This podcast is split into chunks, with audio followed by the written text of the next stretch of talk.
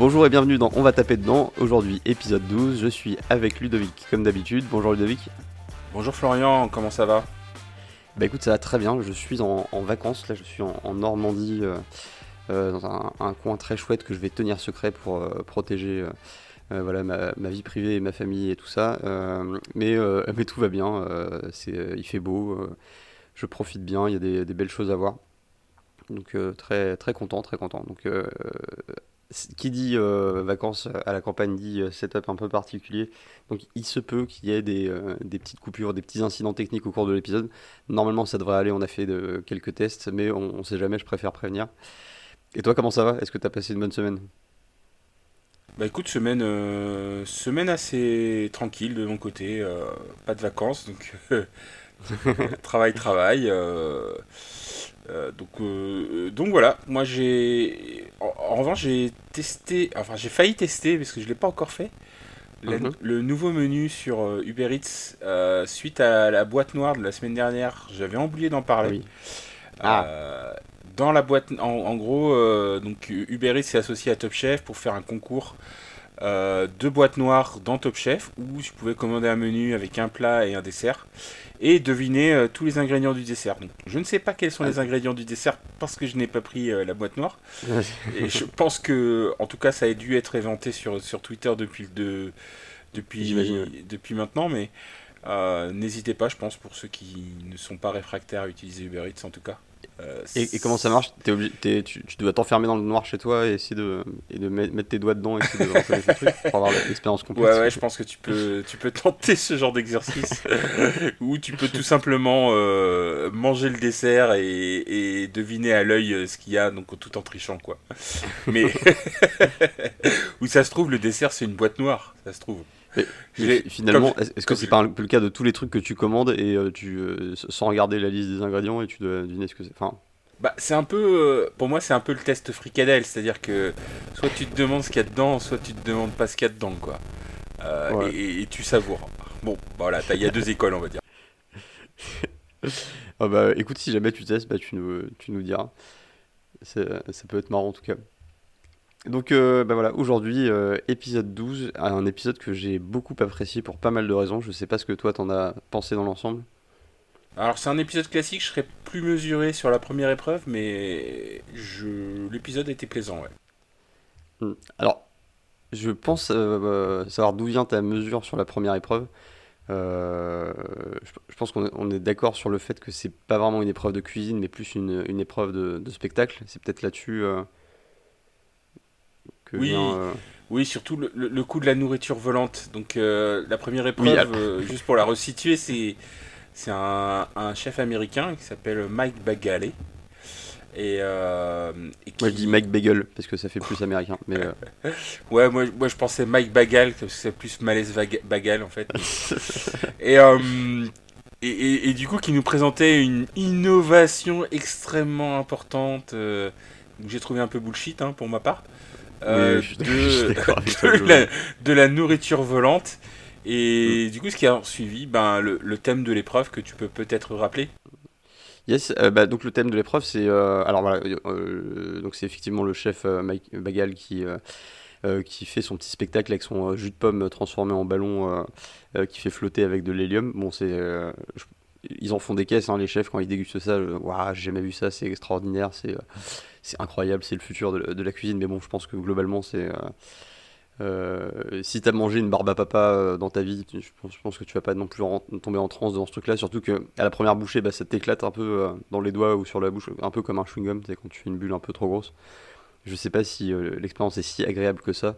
Encore une fois, on peut pas goûter pour, pour dire, mais bon, on le voit quand même préparer le truc, ça a pas l'air d'être d'être euh, transcendant non plus. Euh, et du coup, il attend des, candidats euh, quelque chose d'assez similaire, c'est-à-dire une, expérience de dégustation inédite. Et donc, bah, sur le, côté un peu déceptif de cette épreuve, je pense que c'est la, partie vraiment purement culinaire qui, va en pâtir, parce que c'est moins une épreuve de cuisine pure qu'une épreuve de, bah, de, démonstration, de spectacle, de show culinaire ou de quelque chose de ce genre-là. Donc, euh, alors, j'ai trouvé ça intéressant parce que pour le coup, ça faisait bien ressortir le, la créativité des différents candidats. pas forcément sur le plan des goûts, mais sur le, plan de l'imaginaire et de comment on peut un peu sortir du cadre et, proposer des choses intéressantes. Et ça, pour le coup, je trouve que le pari a été rempli pour deux et demi des candidats, on va dire. et, voilà, donc une épreuve que j'ai quand même appréciée, que j'ai aimé regarder. Il y a des choses qui m'ont impressionné d'autres un peu moins, comme euh, par exemple, euh, commençons par, euh, je, te propose de commencer par Arnaud et c'est et c'est Moule Boom Boom, donc en, référence à la Tequila Boom Boom, qui est la version belge de la Tequila Paf. Donc pour rappel, c'est une façon de boire la tequila qui consiste à d'abord bah, manger du sel, ensuite, enfin lécher du sel sur sa main, ensuite boire un shot de tequila et finir en croquant dans un citron. Donc euh, Arnaud choisit de, revisiter ce cocktail euh, avec euh, bah, la spécialité belge bien, bien fameuse, les, les moules frites. Et donc propose bah, quelque chose qui en soi devait être pas inintéressant. je pense que les marqueurs de goût de la moule frite devaient être, devaient être là, mais en termes de, de dégustation inédite, c'est. J'ai pas trouvé ça hyper hyper créatif. Euh, bon, en dernière minute, il sort une coque comestible et, euh, et alors l'intitulé du, du enfin, les instructions de dégustation étaient tellement bien conçues que bah, il, a fallu que Stéphane Rottenberg fasse des gros appels du pied euh, à Mike Bagel pour qu'il pour qu'il croque dans, dans, sa coquille de moule en trompe-l'œil. Faut dire que l'exécution était très bien pour le coup. le, oui. Ça ressemblait vraiment à une coque de, de moule. Ah, pour le coup, il s'est fait chier. Ouais, non, c'était bien fait et. Euh, mais bon, le, problème, c'est que dans les instructions, il disait clairement euh, verser le contenu de la coque euh, dans, dans, la bouche, puis boire le shot. Et, et à aucun moment, ça laissait entendre qu'il fallait croquer l'ensemble de. Mais c'est parce qu'il l'avait fait au dernier moment, je crois. Hein, son... Ça, ça, oui, peut-être qu'il a changé en cours de route. Le, trompe-l'œil de, de, de, moule, et peut-être qu'effectivement, il n'a pas eu le temps de donner les instructions. bon, en, tout cas, voilà, je pense que c'était très bon, mais rien de très exceptionnel à mon sens là-dessus. Déjà, le tequila paf, c'est pas un truc qui me transcende en, tant que cocktail euh, en soi. Euh, j'ai déjà essayé, mais c'est clairement pas mon truc. Euh, mais bon, voilà, il y, avait, y avait une idée. Après, je pense que c'était pas au niveau de ce qui était attendu pour, pour cette épreuve-là. Et que c'est là-dessus que ça a dû pêcher un peu. Ouais, je pense qu'en d'autres temps, il aurait. en termes d'exécution, Arnaud, il est fort, je pense. Il, est, il, fait, il fait une idée. Après, le problème, c'est sa créativité globale qui, qui à mon sens, est inférieure, je pense, à, la plupart des autres candidats. Mais comme il est fort en exécution, ben, il arrive à s'en sortir. Et après, son idée était pas mauvaise. Après, bon, comme il est belge, on a le droit à chaque candidat belge à sa version de moule frites euh, tous les ans. tous les ans, il y en a un qui fait son euh, la version moule frites moderne. Et là, bon bah, il s'est dit ah tiens, c'est le moment de la sortir. Euh, je parle de la boule frite. Et, et du coup. Euh, et du coup, ouais. On a, on a à peine commencé l'épisode du demi il va falloir. et du Enfin, lever le pied un peu. et, et après, bah, c'est pareil, j'ai pas trop. De... En fait, moi, mon problème, c'est que je bois pas d'alcool. Et bon, bah, j'ai pas pu. Est-ce que c'est un problème? Non, mais c'est-à-dire que je peux pas me projeter dans son plat. Parce que je peux mm. pas me projeter dans l'expérience du, du, du, plat. C'est-à-dire, il y a, l'air d'avoir un process pour manger ce, cocktail-là.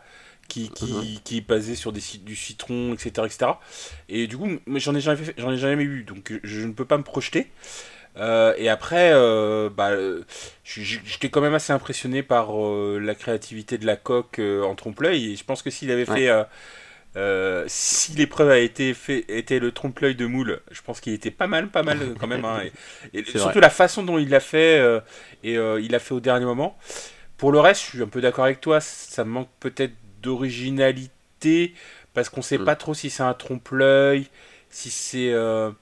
Enfin, le, façon de, de, déguster en liquide quelque chose qui est solide, ben, mm. ça a été fait des, dizaines de fois dans Top Chef. Malheureusement, nous qui regardons tous les Top Chef tous les ans, euh, on voit souvent le truc. Donc c'est effectivement, ça nous semble pas très original. Mais je, je salue quand même l'exécution d'Arnaud. On, voit qu'Arnaud, il sait, euh, il sait faire euh, mettre des choses de A à Z. Même mm. si c'est pas le plus créatif de, des candidats, il, il, sait produire des choses. Bon, là, de toute façon, ça n'a pas été une grande réussite parce qu'il était face à, à je pense, au moins deux bons, autres, ouais, deux, deux, bons autres candidats. Mais, mais voilà. Je. Mm. Je lui jetterai pas la pierre sur le choix qu'il a fait. Il était ah obligé de faire moule frites parce qu'il était belge. Bon, voilà. mais, euh, mais après, ouais, voilà, c'est. On le sent de façon dans les épreuves d'avant. Souvent, il passe, il passe par euh, le petit bout de la lorgnette parce qu'en fait, quand il fait un plat, il le rate pas. Il le rate jamais. Il rate jamais ses plats. Mais euh, il est jamais au-dessus des autres parce qu'il lui manque le, petit, le petit truc en plus, quoi. Après, je suis sûr que si le thème de l'épreuve, ça avait été cocktail à base de moule frites, enfin inspiration moule frites, je pense qu'il aurait gagné. Ah bah si, si on l'avait dit de refaire, ouais c'est ça, mais si on l'avait, si, si, oui, mais c'était pas le thème malheureusement. malheureusement pour lui, c'était pas ça. Et non. Euh, nous passons ensuite à Wilfried avec euh, Chéri fait tes valises. Euh, donc je sais pas ce que ça donne traduit en américain pour, euh, je sais pas comment Mike Bagel a reçu ça dans, dans l'oreillette. Bah, qu'est-ce que c'est Chéri fait tes valises? C'est ni plus ni moins un genre de, de, de mini boîte noire multipliée par 5 euh, ou un blind test culinaire, je ne sais pas comment on pourrait appeler ça. Euh, c'est un, un joli plat en termes de dressage. C'est entièrement monochrome, donc sur des grains, je sais pas si c'est des grains de café torréfiés, euh, mais enfin des grains noirs sur une assiette noire. Et donc c'est des pâtes à pizza soufflées noires qui contiennent chacune des préparations qui sont supposées évoquer cinq pays différents, donc un voyage hein, finalement. donc de mémoire, il y a l'Inde, la Thaïlande, le Pérou, le... Et la France. Le, le Maroc et euh, la France, et je pense que je me suis planté dans l'ordre. Ouais, ouais, bon, c'est pas, c'est pas très grave, mais effectivement, c'était... Euh, après, sur les... c'était des pâtes soufflées, donc on a le uh-huh. retour de, du, du, soufflé. Soufflé, beaucoup, beaucoup de soufflé cette année, dans toutes ses formes. Et, et, là où je suis... Sauf la forme du soufflé, finalement. On n'a pas encore eu de soufflé. Euh, soufflé. ça serait marrant à voir de mettre le, soufflet qui sort du four dans, le, dans la friture. bah pourquoi ça souffle pas, je comprends pas. Euh, après, euh, ben, peut-être que c'était original en goût, mais est-ce que c'était original sous la façon de manger? Alors, original en goût, je pense que non. Je pense que l'enjeu euh, pour son plat, c'était de faire des bah, des, des, bouchées qui soient euh, suffisamment reconnaissables et qui regroupent suffisamment de marqueurs pour pouvoir identifier euh, euh, le pays ou au moins la région de, de, la bouchée. après, bah, c'est juste masquer le contenu de la bouchée dans, dans des enveloppes similaires pour, pour chacune des bouchées. L'enjeu pour moi, c'était vraiment de faire juste sur chacune des préparations et qu'on on puisse dire bah, tiens, ça c'est. Surtout que. tel truc. Ce qui est un peu décevant, c'est que quand tu regardes les préparations, c'est assez classique en fait. Bon, bah, Thaïlande, t'as de la pâte de curry, la citronnelle, euh, ah du lait de coco. Euh, alors, Pérou, je connais moins, mais je crois qu'il a fait une, des ceviches de dorade ou un truc comme ça. Euh, Maroc, il a fait du, de l'agneau, avec du ras hanout. Bon, bah, c'est bon, hein, mhm. j'ai aucun souci, hein, mais est-ce que c'est original? Je ne crois pas. Et France, il a mis du camembert et, du, et du lait, de la crème et du vin rouge. c'est dommage qu'il n'ait pas calé une demi-baguette à C'est vrai que ça, ça manquait peut-être. Ouais, ouais, clairement.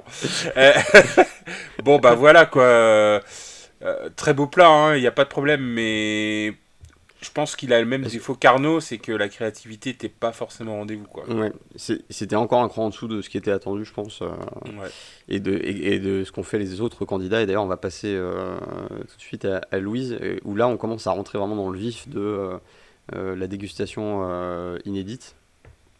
Louise, qui, avec son à table, propose une, une expérience qui était euh, assez bluffante. Alors, son idée, c'est de faire une, une nappe comestible et puis un décor de table comestible. Donc, le tout un peu en trompe-l'œil. Donc, elle part sur, euh, sur du, du calmar ou du poulpe. Le bouquet, le bouquet aussi était comestible. Bouquet oui, le bouquet était comestible. Elle, a reconstitué avec. alors, c'est des vraies têtes de fleurs, mais sur des tiges de ciboulettes, si, si je me souviens bien. et donc, au début, elle galère pas mal avec sa nappe. Elle finit par partir sur de la farce fine de, de volaille euh, où je trouvais ça déjà tout de suite moins intéressant en termes de goût. Euh, cela dit, ça lui a pas, ça l'a pas non plus euh, pénalisé par la suite. Quand elle, quand elle a sorti sa nappe, parce que jusqu'au bout, je commençais à me dire ouais c'est c'est pas gagné quoi. Et même avec ces petits décors qu'elle a rajoutés en, en motifs un peu répétitifs, je me suis dit ça va faire un peu un peu cheap. Et en fait, quand ça sort, bah, t'as vraiment l'impression du, d'une nappe, quoi. T'as vraiment Ouais. l'impression de la texture et c'était vraiment bluffant. Bah, surtout de Euh, loin, surtout de loin en fait, quand, quand on voit le, le plat dressé, c'est là Mm. où on voit que c'est un exploit. Surtout que le chef, quand il arrive, parce que, eh, parce que du coup, le, son défi c'était de dire je vais servir une assiette vide. Oui, et ça c'était génial, ça c'était euh, Ouais. une super bonne idée. Et, et- et là, pour le coup, bah, non mais là, là, là c'était vraiment créatif parce que le chef il arrive, il voit l'assiette vide. Puis là, puis là, tu Il attend. Ouais, pendant. J'ai l'impression que ça a duré des, des minutes et des minutes. Genre, j'ai l'impression que ça a duré 5 minutes. Ce moment où, il- où la caméra euh, passe du, du mec qui regarde par, un peu partout en se disant Bon, ça commence euh, à quel moment Euh, Ouais, est-ce que c'est un truc qui va tomber en parachute Ouais. dans mon assiette? Est-ce que c'est Et à un moment donné, il pose ses mains sur, le, sur la nappe. Et là, il se dit Ah, tiens. Alors peut-être qu'on lui a dit hors champ euh, de poser les mains sur la nappe. parce que je pense que ça aurait peut-être duré euh, trop longtemps. Sinon, au, au bout d'une demi-heure ils ont dit non mais Mike Mike Mike, partez pas, c'est pas fini. C'est un peu le le- l'audace c'est ça de, de la, de la cuisine tu vois dégustation iné- inédite bienvenue au pays imaginaire euh, Mike bah, tu, fais, tu fais semblant de manger Manger, manger du vide. Manger du vide et penser euh, à ce que c'est. Euh, Non, mais, c'est ah, non, voilà, mais c'est un message à la fois éco-responsable fort sur euh, voilà, la décroissance. c'est Euh, c'est anti anti gaspillage Et puis après, euh, alors après, ouais, après il, commence à découper la nappe au bout d'un moment quand même. Mm. Euh, Il goûte et je suis d'accord avec toi. Est-ce qu'au goût, enfin, c'était pas. Du coup, c'est là où je suis un peu euh, euh, plus mesuré sur euh, sur l'épreuve.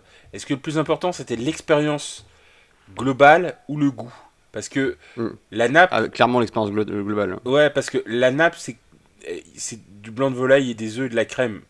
Tu Hmm. vois Euh, donc, euh, Très fade.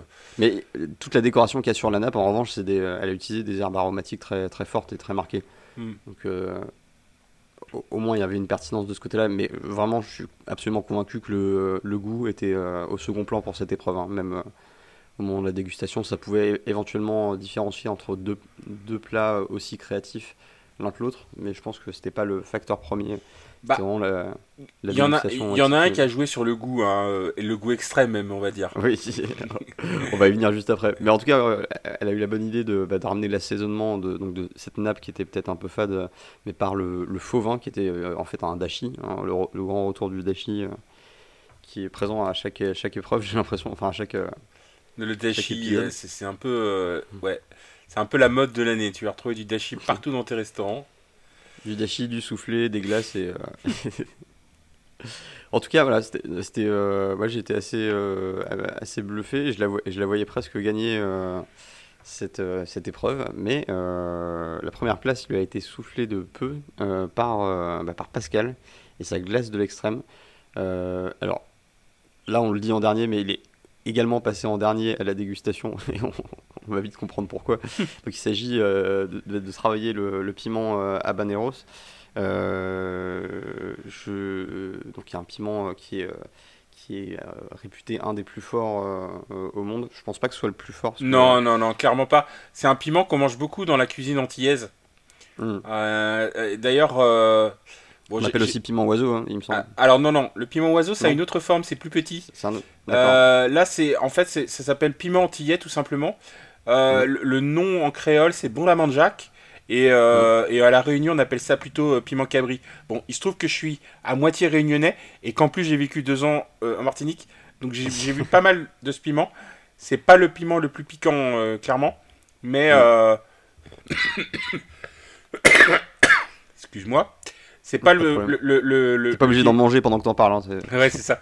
J'y pense. C'est pas le piment le plus piquant, mais ça accroche hein, quand même. hein. Ça accroche bien, bien, bien, bien le palais. Alors, ce Ouais, qui- donc si tu passes, tu sais, mais sur les piments, t'as une échelle qu'on appelle l'échelle Scoville. Ah bah alors, faisons un point Scoville. Ouais. Ouais, et, Voilà. et- et en fait, t'as plusieurs variétés de, de piments. Donc, euh, quand, quand t'as une échelle à 1, bon bah ça pique pas, en gros.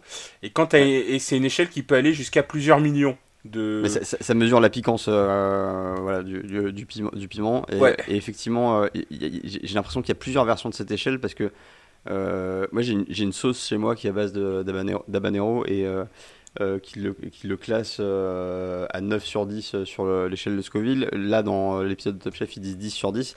Mais par ailleurs, moi, l'échelle de Scoville telle que je la connaissais avant, c'était plus de quelques milliers à plusieurs millions, effectivement. et moi, je me réfère plutôt à ça parce que je me réfère plutôt à ça. Et, et, et, le piment habanero, il était plutôt classé entre 100 et 577 000, sachant que le mhm. piment qui pique le plus, il est à 16 millions. Oui. Donc, il y, a, encore de la marge, on va dire, pour dire que ça pique, mais je pense en, cuisine traditionnelle, on arrive aux limites de ce qu'on peut manger. Euh, après, euh, tu as des gens qui font des concours de où tu manges du piment. Ou je sais pas si tu connais euh, l'émission Hot Ones qui a été adaptée en France avec exactement. J'allais en parler. j'allais en parler. J'ai regardé, regardé, les deux épisodes qui sont sortis la semaine dernière. C'est assez drôle. Mais vas-y si tu veux en, en parler. Euh. Ah non, non, mais vas-y, vas-y. Euh, bon, moi, je regardais la, version euh, américaine et j'ai pas encore regardé la version française, donc je suis ah, curieux de savoir ce que tu en, as pensé. Alors, Hot One, c'est une, une, émission donc, qui est inspirée d'une émission américaine que je n'ai pas vue, moi, pour le coup. mais qui est un peu sur le même principe que les recettes pompettes qui étaient animées par Monsieur Poulpe, où pour chaque, enfin, au fur et à mesure qu'on avançait dans une recette de cuisine, on buvait des shots d'alcool. Là, le principe c'est un peu différent. C'est, c'est, on va poser des questions à l'invité euh, donc 10 questions de plus en plus euh, intimes et gênantes. Et avant chaque question, eh ben, il va falloir manger un morceau de nuggets euh, de poulet ou il y a des nuggets, une version végétarienne pour ceux qui ne mangent pas de viande, et agrémenté d'une sauce de plus en plus piquante. Et donc on commence aux alentours de 1700 sur l'échelle de Scoville, et pour arriver jusqu'à 1 million avec la dernière sauce qui s'appelle Apocalypse. Euh, et, donc c'est assez marrant parce qu'il y a, en fait, euh, ce qu'ils expliquent, c'est qu'il y a un petit effet euh, sérum de vérité au fur et à mesure qu'on arrive dans des piments de plus en plus puissants, on se retrouve dans un état second. Et alors c'est marrant parce qu'il y a, ils ont plusieurs dispositifs d'aide en cas de problème. Donc ils ont, ils ont du lait avec du miel, ils ont, ils ont du miel tout court, ils ont une espèce de bonbonne extincteur avec du lait citronné dedans pour pour quand ça part trop loin. Et c'est euh, c'est vraiment marrant parce que quand ils arrivent vers la 7ème ou 8ème sauce, bah, ils se mettent à baver, enfin, ils ont le nez qui coule, ils sont, ils sont pas bien, tu vois qu'ils sont en, vraie euh, douleur physique. c'est assez, mais je recommande, c'est assez marrant, je crois que c'est dispo sur MyCanal. Je crois que c'est distribué sur MyCanal, mais me semble-t-il, il y a une version sur YouTube, non? Je, crois, hein, parce que ah, c'est possible, ouais. Ouais, à la base, euh, euh Hot One, c'est une euh, émission américaine euh, qui est diffusée sur, sur YouTube exclusivement et qui dure depuis longtemps, longtemps maintenant. et mm. où il y a eu tout le monde, enfin, toutes les stars sont passées par, par là. Avec des gens qui craquent et puis il y a des gens qui, qui bougent pas, quoi. J'étais toujours impressionné par les. surtout, les surtout les femmes d'ailleurs, j'ai remarqué elle, résiste beaucoup, beaucoup mieux. Euh, moi, honnêtement, je ferai jamais ce, truc-là. Jamais, jamais, jamais. J'ai pas envie de me faire souffrir en mangeant, quoi. C'est pas trop, c'est pas trop le but du truc, quoi. Moi, j'aime bien, le, j'aime bien euh, me, me, challenger avec le, piment. Ouais. Non, non, ouais. Non, ça m'a fait penser à ça. Mais en tout cas, oui, le piment habanero, euh, bon, ils ont essayé de nous vendre euh, la deuxième armée du monde, mais clairement, il y a pire. oui. Bah, en tout cas, euh, je pense que bien dosé. Enfin, c'est quand même un truc où tu vas pas te toucher les yeux quand tu euh, quand tu. Ah non non, faut faire attention. non mais même nous quand on cuisinait, euh, parce que nous effectivement, tu sais que donc tu, parlais du piment oiseau tout à l'heure. Bah nous, de toute façon, on faisait tout au piment hein, chez nous quand on était jeunes et bah on avait deux types de piments, donc le piment tillet puis le piment oiseau. Et clairement, on faisait même attention à pas se mettre les, les, doigts dans les yeux, quoi, tu vois, quand tu cuisines ça, tu vois. Même, ouais, c'est dangereux. Ouais, c'est quand même dangereux. en tout cas, voilà, euh, donc Pascal s'inspire de, de, ça pour préparer euh, sa glace de l'extrême. Donc l'idée, c'est, euh, ce qui est plutôt malin, c'est d'anesthésier le palais et la langue de, bah, du chef pour lui faire déguster un, un piment très très fort, donc qui n'est qui n'est pas qui n'est pas toute la violence du, du habanero, mais qui puisse en apprécier les saveurs. Moi, ça m'a rappelé euh, une phrase extraite du, euh, du, film 28 jours plus tard, euh, donc de Danny Boyle, où un des personnages est dans un supermarché qui est dévasté et choisit un whisky, et il lit au dos du whisky Vous épargne la flamme, mais vous offre le feu. Et ça m'a fait un peu penser à ça, tu vois, c'est un peu cette démarche-là. Et, et, donc. Donc voilà, donc il, cale dans une boule de, neige un peu figée, donc sa, pâte à base de, piment dosé assez fortement, parce qu'au début il fait goûter à Etchebest et il fait ouais, sans plus, tu peux y aller un peu plus, parce que là c'est c'est un peu trop gentil. Quoi. Et donc voilà, une, cuillère de, de, glace pour bien anesthésier la bouche, puis le piment. Euh, j'étais très dubitatif sur ce que ça allait donner. J'attendais le moment où le, euh, où le chef euh, Mike Bagel allait faire, allait faire une syncope sur, sur le plateau. C'est peut-être aussi pour ça un peu qu'ils l'ont mis en dernier, pour, pour pas qu'il anesthésie sa bouche pour les autres dégustations, mais aussi pour que si jamais il y avait un accident de piment, ben, que ça n'impacte pas le reste de l'épreuve. Euh, bah, le chef est dithyrambique hein, sur son, sa dégustation. Il, trouve que c'est assez incroyable qu'il a jamais goûté ça et que. Euh, bah, la, prise de risque est, énorme parce que d'habitude, tu sais, tu peux te louper dans un plat, mais euh, à la limite, c'est pas bon. Là, imagine qu'il s'était loupé. Limite, tu le tues. c'est ça. Non, mais tu le tues pas, mais le mec va souffrir, quoi. Donc. si, le mec doit se faire amputer de la langue suite à la dégustation, ça, ça, ruine sa carrière. ruiner le palais euh, parce que j'ai participé à Top Chef. Euh, non, non, mais clairement, euh, clairement Pascal, il a été au fond du truc et honnêtement, il a réussi. Et mm. même si son plat me parlait pas du tout, enfin, c'est un plat que j'aurais pas envie de goûter. En termes de créativité et d'exécution, il était très très fort. Et, il confirme sa position solide de, de potentiel gagnant euh, de Top Chef. Hein, ah oui, oui, il est. Euh, il, se, démarque. Euh, il est dans le top des, des potentiels, ouais. Ça, serait un beau parcours hein, de passer de meilleur apprenti de France à gagnant d'objectif Top Chef à gagnant de Top Chef. En tout cas, déjà rien que là où, où il est déjà rendu, c'est déjà impressionnant. Donc, En tout cas, ça confirme que le niveau du meilleur apprenti de France est vraiment très très élevé. Ouais. Parce que sans, sans souci, en fait, il est l'un des premiers chefs, il a gagné beaucoup d'épreuves. Mm. Il fait partie de l'équipe bleue euh, qui a gagné beaucoup d'épreuves et c'est pas un hasard euh, quand il y a Pascal dans l'épreuve. Dans, dans euh, on voit qu'il est très très technique et en plus il est très créatif. Promis, promis à un bel avenir ce, mm. ce, Pascal. Allez, c'est sûr, affaire à suivre. Donc voilà, Paul Perret rentre dans une tirade. c'est le meilleur plat que j'ai mangé de toute ma vie. c'est le plat qui, qui, éclate tous les autres plats de tout Top Chef. J'exagère un peu, mais c'est un peu ça. Enfin, t'as l'impression qu'il est prêt à rendre son tablier euh, euh, tant il est indigne de la perfection du plat de Pascal. euh, c'est typiquement un, plat euh, Paul Perret pour moi, hein, ce qui a fait Pascal. Ah, c'est vrai. c'est peut-être pour ça que ça l'a. il, a, il, a, il, a, pas fait l'avion, là, il a fait la fusée, il était à deux doigts d'arracher sa chemise. Quoi. Alors passons à la deuxième épreuve, euh, une épreuve qui j'en suis convaincu t'a passionné euh, et par le thème qui est le légume et par l'interdiction euh, de toute mm, protéine animale. J'étais plus passionné par Anne-Sophie Pic que par le thème effectivement. On, est d'accord là-dessus. Alors donc voilà, bah, comme tu l'as dit, Anne-Sophie Pic encadre cette épreuve. Bah, c'est toujours hyper cool de la voir. Hein. C'est un petit peu les les deux rendez-vous des grands chefs français de Top Chef, c'est Anne-Sophie Pic et Pierre Gagnard. Bon, bah, ça y est, là, on a eu les, on, a eu les deux. Euh, le thème, c'est le légume pluriel. Euh, donc, euh, un légume sous toutes ses variétés, il faut le décliner de plus de façon possible et vraiment mettre en valeur chacun des aspects de, ces différentes variétés. on est encore une fois sur cette espèce de mais de déséquilibre dans l'épreuve parce que chacun n'a pas le même légume et autant, bon, tu te retrouves avec euh, un une betterave euh, ou, ou, une carotte qui sont, euh, bon, certes, pas forcément très simples, mais qui, sont quand même un peu plus faciles à envisager que bah, typiquement l'endive dont Eric Louise. Enfin, c'était clairement pas le plus facile. déjà, je savais pas qu'il plusieurs, plusieurs marques d'endive. Mais après, après je n'ai pas trouvé que les légumes. On n'est pas rentré dans la fantaisie du légume. Là où Là où je suis un peu plus. Je suis d'accord, j'aime pas comme toi ce genre d'épreuve qui donne une asymétrie euh, dans le choix, surtout que c'est un peu au hasard. Euh. mais après, on a quand même des légumes communs. Tu vois C'est pas mm. genre euh, je vous donne un légume oublié et débrouillez-vous quoi. La, betterave, l'haricot coco, la carotte et l'endive.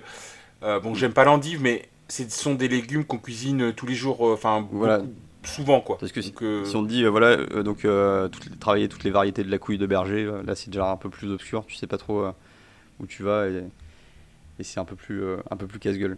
Ouais. Donc euh, voilà, donc plusieurs, plusieurs légumes sont sortis. Euh, je, note le fait que tu n'es pas réagi à couille de berger, c'est pas grave, on en reparlera plus tard. Euh, Mais tu sais, ça fait partie de notre façon d'enregistrer, c'est que des fois je t'entends un peu mal et, j'entends pas toutes tes blagues. je suis désolé. pas de soucis. c'était pas très drôle non plus, hein, mais c'est. D'habitude, tu me sauvais un peu la mise, c'est pour ça que j'étais surpris. du coup, je me suis vraiment senti seul avec ma blague un peu. Et là, là t'es tout seul, t'es tout seul face à tes mauvaises blagues. Hein. Faut que attention. Euh, donc les euh, quatre légumes euh, tirés au sort, donc la betterave pour Lilian, le haricot pour Sébastien, la carotte pour Michael et l'endive pour Louise. Elle déteste ça. Tiens donc, ça me rappelle quelque chose. Est-ce qu'il n'y aurait pas un axiome dont on aurait parlé L'axiome de Florian, on l'appelle. donc qu'est-ce qui, pour, rappeler ce que c'est, l'axiome, c'est qu'est-ce qui se passe quand un, candidat n'est pas du tout inspiré par une épreuve ou, pas, ou s'il déteste l'aliment du thème de l'épreuve? Et eh ben il a gagné. voilà. bon, et, spoiler, l'axiome se vérifie encore une fois. Mais nous, on reviendra là-dessus plus tard. On va commencer par parler euh, des, préparations des, euh, des candidats. Euh, Sébastien, donc lui, il se débarque avec le haricot. Donc le haricot, bah, moi je connais le haricot vert, le haricot rouge, les flageolets, les. ça va pas beaucoup plus loin. Si, il y a les, les haricots beurre on avait parlé euh, il y a quelques semaines des mojettes aussi. Ah oui, c'est vrai. tu te rappelles. Euh, et, et, après, les haricots coco, ben, c'est un, un haricot de base hein, qui. qui... Tu, je sais pas si tu connais le, le, coco de Paimpol, par exemple. Non. Bon, ben ça, c'est la Bretagne, hein, donc euh, évidemment. Hein. Il y a un AOC là-dessus. c'est des haricots coco qui sont faits dans la région de Bretagne.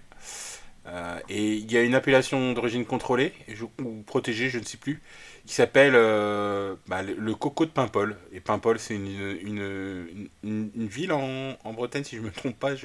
Peut-être me faire des ennemis là, attention. Euh, me semble-t-il, euh, me semble-t-il, me semble-t-il. désolé, désolé la Bretagne. Je, je, suis en train de, j'ai le drapeau à côté de moi et je suis en train de le soulever comme tout bon Breton en même temps. Bon, en podcast, ça passe, ça passe moins bien, mais on, on changera l'image du podcast en drapeau breton, vous inquiétez pas. Enfin bref.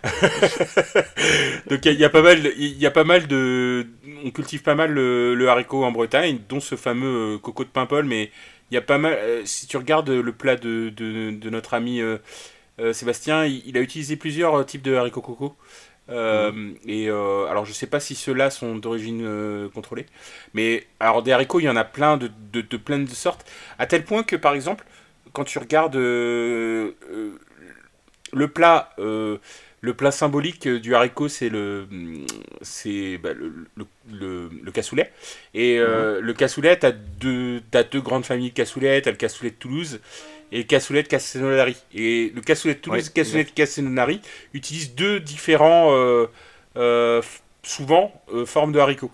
tu as, le, bah, le haricot de Castelnaudary et puis le cassoulet de Toulouse, souvent, utilise d'autres, d'autres formes. Donc ça, c'est marrant.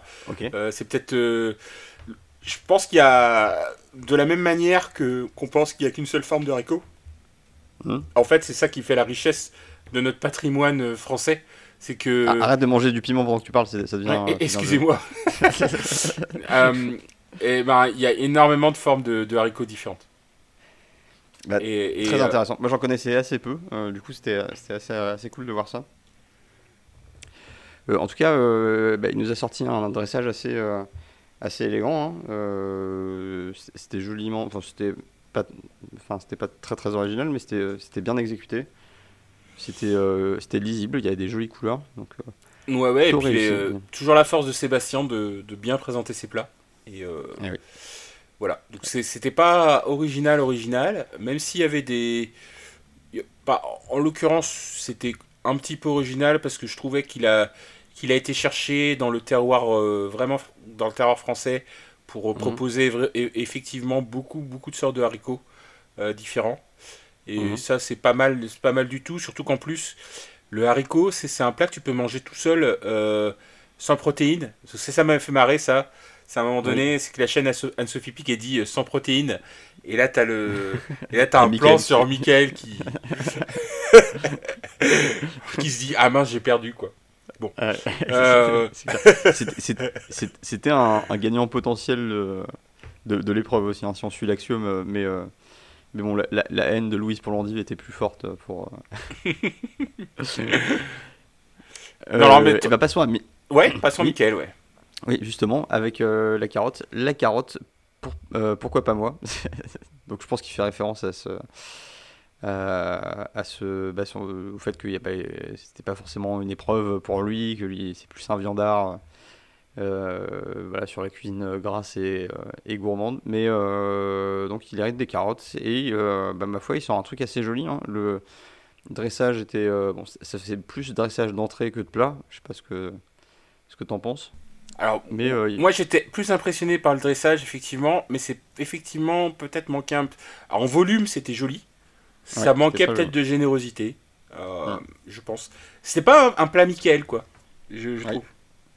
Mais il, il montre qu'il arrive à faire très beau et très bon euh, euh, en sortant un peu de sa, sa zone de confort habituel. Donc c'est, non, c'était, pas mal. Il a fait un petit vin de carottes avec, avec carottes, un peu de betterave, de la framboise et du porto. Un car- caramel de carottes, ça, ça devait être pas mal. Un petit crumble de carottes. Une assiette de carottes, euh, tout un, tas de variétés, des rouges, des jaunes euh, des pourpres et des noirs, et, euh, des carottes en pickles également, ce qui va relever un peu le- l'ensemble du plat, et une carotte à l'orange. Donc finalement pas mal de préparations condensées dans un petit, un petit dressage, mais très, très élégant. C'était pas mal. C'était pas suffisant pour, pour emporter un maximum de points, parce qu'on n'en a pas parlé, mais c'est encore... euh, tu vois, c'est encore les épisodes euh, Camoulox avec des systèmes de points euh, invitables et... euh, ouais, ouais.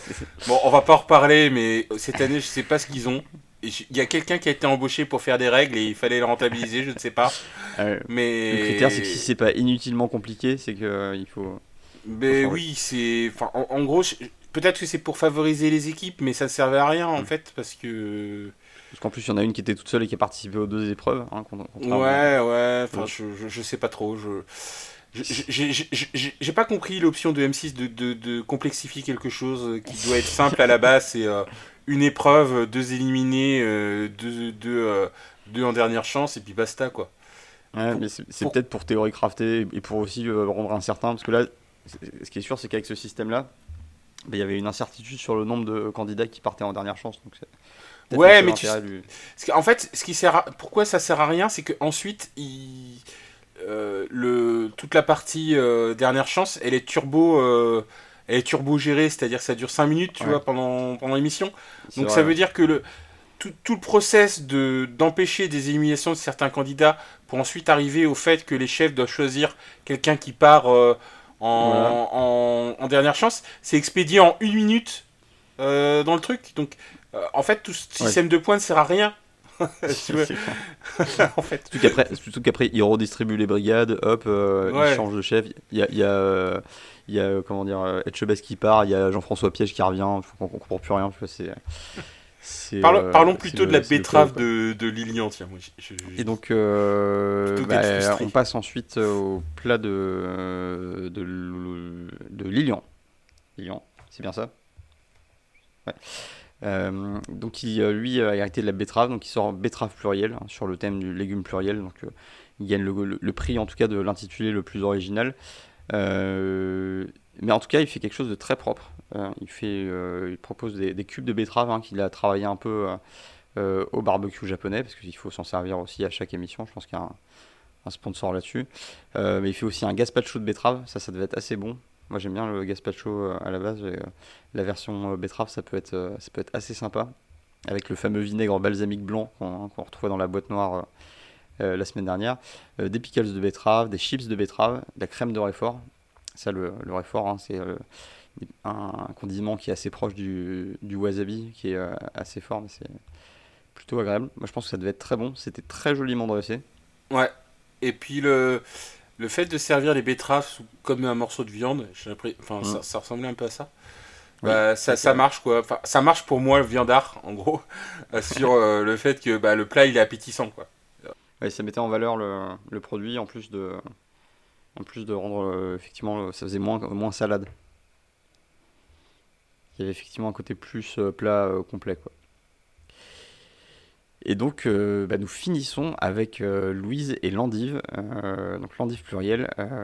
donc c'était compliqué pour elle au début, elle n'avait pas d'idée et finalement, bah, elle a été assez forte. Hein. elle nous a fait une, pâte à tarte, un crémeux d'endive. elle a foutu ses endives dans le, barbecue pour, les, bien les cramer. Donc ça c'était malin parce que ça faisait ressortir le, le côté amer. Et Anne-Sophie Pic a bien précisé qu'elle voulait pas qu'on dissimule forcément les caractéristiques de du légume, mais qu'on les mette en avant au, contraire. Et ça, c'était euh, hyper malin de faire ça. Alors, on a fait à la braise, en infusion. Elle a mis des noisettes caramélisées pour euh, emmener un peu de texture. Ça avait l'air hyper bon. La petite tartelette avait un petit côté. Euh, ah non, mais elle était très très. un peu le format tartelette au citron, mais. mais que t'aurais laissé trop longtemps, tu sais, le... non, très très bien fichu, faussement... En fait, c'était faussement mal posé, en gros, parce que je pense qu'il y avait beaucoup de travail sur le dressage. Mhm. et après, euh, alors moi j'ai beaucoup d'empathie pour Louise hein, parce que tu sais mon, mon dégoût de, de l'endive. Euh, moi j'adore ça mais je, comprends, Et euh, non parce que je sais que t'aimes bien ça donc et, et, du coup arriver à transformer quelque chose que t'aimes pas en, en, un plat appétissant je trouve que c'est toujours un, un, exploit en fait surtout mm. dans une épreuve où t'as beaucoup de pression et, et honnêtement je, je vais pas dire c'est l'idée la plus originale de la semaine. Hein. Il y a pas, enfin, faire une tartelette. Euh, euh, tu pourrais faire une tartelette de pratiquement tous les légumes. Oui, parce qu'elle a fait un dessert, oui, ça faut le. Oui, mais ouais, voilà, c'est ça. C'est ça. Parce qu'elle aurait pu faire une tartelette salée et là j'aurais été moins impressionné. Mais effectivement, elle a transformé ça en tartelette euh, sucrée. Et peut-être c'était, enfin c'est ça, je pense, la vraie bonne idée de son plat. C'est transformer un, plat qui une endive. Bon ben c'est c'est amer hein, c'est pas mm. c'est pas c'est pas t'es pas dans le c'est pas dans le sucré t'es pas dans le dessert avec l'endive. Clairement pas.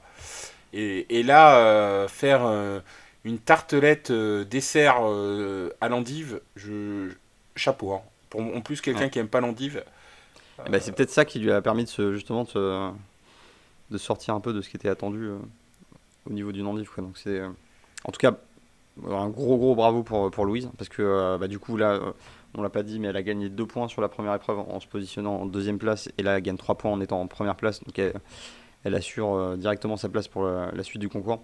Non seulement elle cartonne sur les deux épreuves, mais en plus elle était solitaire, donc elle n'a pas eu bénéficié d'un relais sur... Et ça, chapeau, hein, parce que honnêtement, c'est la seule qui a fait deux épreuves, et dans les deux épreuves, elle n'a pas démérité. Hein. elle, était dans le top, dans le top 2 à chaque fois. Ouais, elle, elle, aussi, elle est hyper solide pour, euh, pour arriver jusqu'au bout et, euh, et on ne peut que lui, lui, lui, souhaiter en tout cas. Et euh, enfin, très impressionné par, par sa performance tout au long de, de l'épisode. C'était vraiment, c'était vraiment cool, c'est un plaisir pour elle parce qu'elle est toute seule dans sa brigade. du coup, c'est, je pense que ça lui met un coup de boost dont elle avait besoin pour, bah, pour prendre l'élan pour, la, pour le rush final. Et, et non, c'est vraiment cool. Et donc, euh, Lilian, lui, se qualifie euh, en deuxième. Et euh, donc, on passe à la dernière chance, où c'est donc c'est la sellette. Hein. les chefs de brigade vont sélectionner eux-mêmes ceux qui vont partir en, dernière chance. sans surprise, bah, ils, sélectionnent ceux qui ont marqué le moins de points lors de, des, deux épreuves. Et donc, il s'agit d'Arnaud dans la brigade de Glenville, de Michael dans la brigade de Philippe Etchebest et de Wilfried dans la brigade de Paul Perret. Et alors avec un thème un peu plus funky que, euh, que la dinde ou que le ou que le je ne sais quoi, enfin les trucs qu'on a eu euh, sur les, euh, les dernières chances précédentes, c'est le thème du magret de canard. Donc ça, me parlait déjà un peu plus. ah, c'est un peu plus funky, c'est clair. Et je, je, voulais juste faire remarquer que les trois qui ont été en dernière chance, c'est les trois de la brigade qui a gagné la guerre des restos. Exact. Donc Philo Saucisse, euh, la team euh, de nouveau au complet, mais pour, euh, pour une issue tragique, parce que l'un des trois va être contraint de, quitter l'émission, ce, qui, confère un peu une ambiance particulière à cette dernière chance. On sent qu'il y a à la fois l'amitié, mais également la rivalité qui, qui rentre en jeu. Euh, en tout cas, euh, bah, thème d'épreuve assez sympa. Il y a eu des, des belles propositions. Euh, J'ai trouvé le, le dressage de Michael assez exceptionnel. Enfin, ah, c'était très très beau. Ouais, non, non, honnêtement, euh, c'était pas, c'est pas celui qui m'avait le plus impressionné par son dressage. Et, et même si certains m'ont fait remarquer que l'époque des petits points était un peu dépassée. Mais ouais, bah. euh, ouais bon, oui. il y a toujours des gens qui suivent la mode de parce qu'il y, y a des modes dans les cuisines, il y a des gens qui suivent les modes à fond. Mais ouais. du coup, euh... non mais non mais là son dressage est, est, est tip top quoi. Euh... Ouais, c'était très joli, le petit cercle, c'était hyper élégant, ça ça rajoutait toute une dimension au, au dressage. Il euh, y a eu des choses intéressantes. Alors, Michael, lui, il a opté pour euh, la cuisson parfaite et maîtrisée, euh, tout simplement, du, du, magret, donc sans aucune fantaisie. Donc, il a, il a, joué la stratégie de la sécurité, hein, parce que bien souvent, en dernière chance, c'est soit tu joues la sécurité et tu essaies de faire simple et bon, soit tu fais un truc complètement barré en espérant que ça passe et, et te démarquer comme ça, ouais. à condition de ne pas te rater. Donc là, Michael, c'était plutôt l'option safe qu'il a choisi. L'avantage de l'option safe, bah, c'est que s'il y en a un qui se plante en faisant, euh, ne serait-ce qu'un peu, en faisant un truc un peu, un peu bancal, bah, t'es es favorisé, euh, même si t'as pas été plus, euh, plus dans la prise de risque. Arnaud, Arnaud a fait la même chose aussi, hein, je pense. Hein. Alors Arnaud, lui, la différence, c'est qu'il a, il a cuit le gras à part, et j'étais autant intrigué par, par ce, cette approche, parce que lui, il a, il a cuit le, le gras au panini. Euh, pour le faire bien griller, euh, bien dégorger un peu euh, et perdre en gras justement. À la fois, je trouve c'est intéressant parce que ça fait peut-être un mode de cuisson un peu plus sain, mais en même temps, dans, moi, dans le magret de canard, ce qui me fait rêver, bah, c'est le gras qui va nourrir la viande pendant la cuisson. C'est vrai. Et qui, euh, donc euh, voilà, j'étais un peu partagé là-dessus. Et Wilfried, lui, euh, il prend le contre-pied de tout ça et il fait des boulettes. en faisant Ce qui aurait pu être une excellente idée. Je, je, ce qui aurait pu être une excellente idée, sauf que je, je pense qu'il a été dans des goûts qui ont été, qui sont super communs, en tout cas pour lui. C'est-à-dire mmh. qu'il n'a pas pris de risque par rapport à lui. Oui. Euh, il a pris de risque par rapport à la forme, mais euh, déjà le, la présentation était pas terrible. Non, c'était. Je sais pas ce que t'en penses. Pas le... C'était pas sa meilleure performance en termes de présentation, c'est sûr. Non, non, c'est euh, deux boulettes posées avec une taille et puis en dessous il y avait une sauce. Mmh. Bah, c'était, je sais pas, moi, je, voilà, c'était un plat de bistrot euh, moins, quoi, on va dire. Et t'es dur là. oui, non, mais la présentation, je parle. Hein. Oui, je parle oui, pas non, de l'exécution, tout ce qu'il a mis à l'intérieur. Il a, il y a eu beaucoup de travail, euh, mais je pense que la présentation était un peu bâclée. Et mmh. puis, et puis l'histoire de la boulette, elle était bien, mais, mais euh, je pense qu'il manquait d'un twist, quoi. Mmh. Je pense qu'il manquait d'un twist parce qu'au final, il a fait que hacher la boulette en fait. Tu vois? Ouais, c'est vrai. Et en euh... termes de, euh, de, travail sur le magret en lui-même, il n'y a pas, pas grand chose d'exceptionnel. Et, et, euh, et, voilà, c'est vrai ça lui que. a pas porté chance. Non, en plus, c'est vrai que c'est peut-être plus facile à cuire qu'un magret parce que tout le monde s'attend à, à, En fait, je pense que tu avais deux plats, euh, Michael et Arnaud, qui sont assez classiques avec, euh, je pense, effectivement, du côté de Michael, euh, une plus grande classe sur le. Enfin, vraiment, tu avais un, un, vrai plat euh, mmh. d'étoilé, quoi, on, on, va dire. Ouais. Euh, euh, Arnaud, il est resté dans, le class... dans, son classisme habituel avec la prise de risque que tu as indiqué sur le gras. Mmh. Et, euh, et Wilfried, il a effectivement tenté le contre-pied, mais au final, il est resté dans, son, dans sa zone de confort à lui. Ouais. Et je pense que bah il a pas vraiment pris le contre-pied jusqu'au bout quoi. Il était un peu à côté du thème et il était voilà. En... C'est juste ouais. bah s'il avait mis du fruit de la passion, je dis n'importe quoi, hein, mais s'il avait mis du fruit de la passion dans la boulette ou des trucs comme ça, tu vois, fallait po poser le, le truc jusqu'au bout quoi. Euh... Ou du habanero. ou du habanero. euh, non mais ça aurait pu être une tactique, tu sais, t'es discuté en ouais. premier, tu mets de l'habanero euh, dans le truc. Du coup, tu détruis le palais des chefs et les deux d'après, bon bah ils sont morts quoi, tu vois. enfin, voilà, ça lui, ça lui, a plutôt porté préjudice puisqu'il euh, il est donc éliminé de, de cette épreuve. Euh, donc il ne reste plus que, alors attends que je dise pas de bêtises. Euh, six candidats. Candidats. Six, candidats. Six candidats, ouais. Ouais six candidats à la fin, ouais. Euh, donc on se rapproche un peu euh, du carré final. Euh, ouais, ouais, parce que on, va, on aura la semaine prochaine un candidat éliminé, ça fera 5, Hein. et après on est en demi-finale. Hein. Quasiment. Ouais. Après Euh, 4. Quart de finale, enfin, Ouais. après on a un quart de finale. Donc voilà, euh, ça commence à, commence à se rapprocher de la fin. Euh, bon, rien de très très euh, fou dans, le, dans la forme de cet épisode-là, mais il y a quand même des belles choses.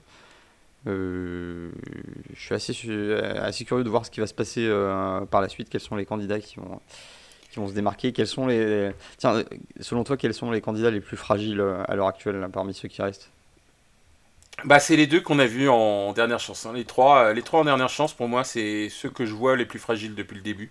Donc, euh, Donc, et, euh, et Arnaud. ouais. Ah ouais, Arnaud, plus. Ouais. Euh, comme j'en vois deux qui sont vraiment au-dessus, bah, il reste Pascal et Louise.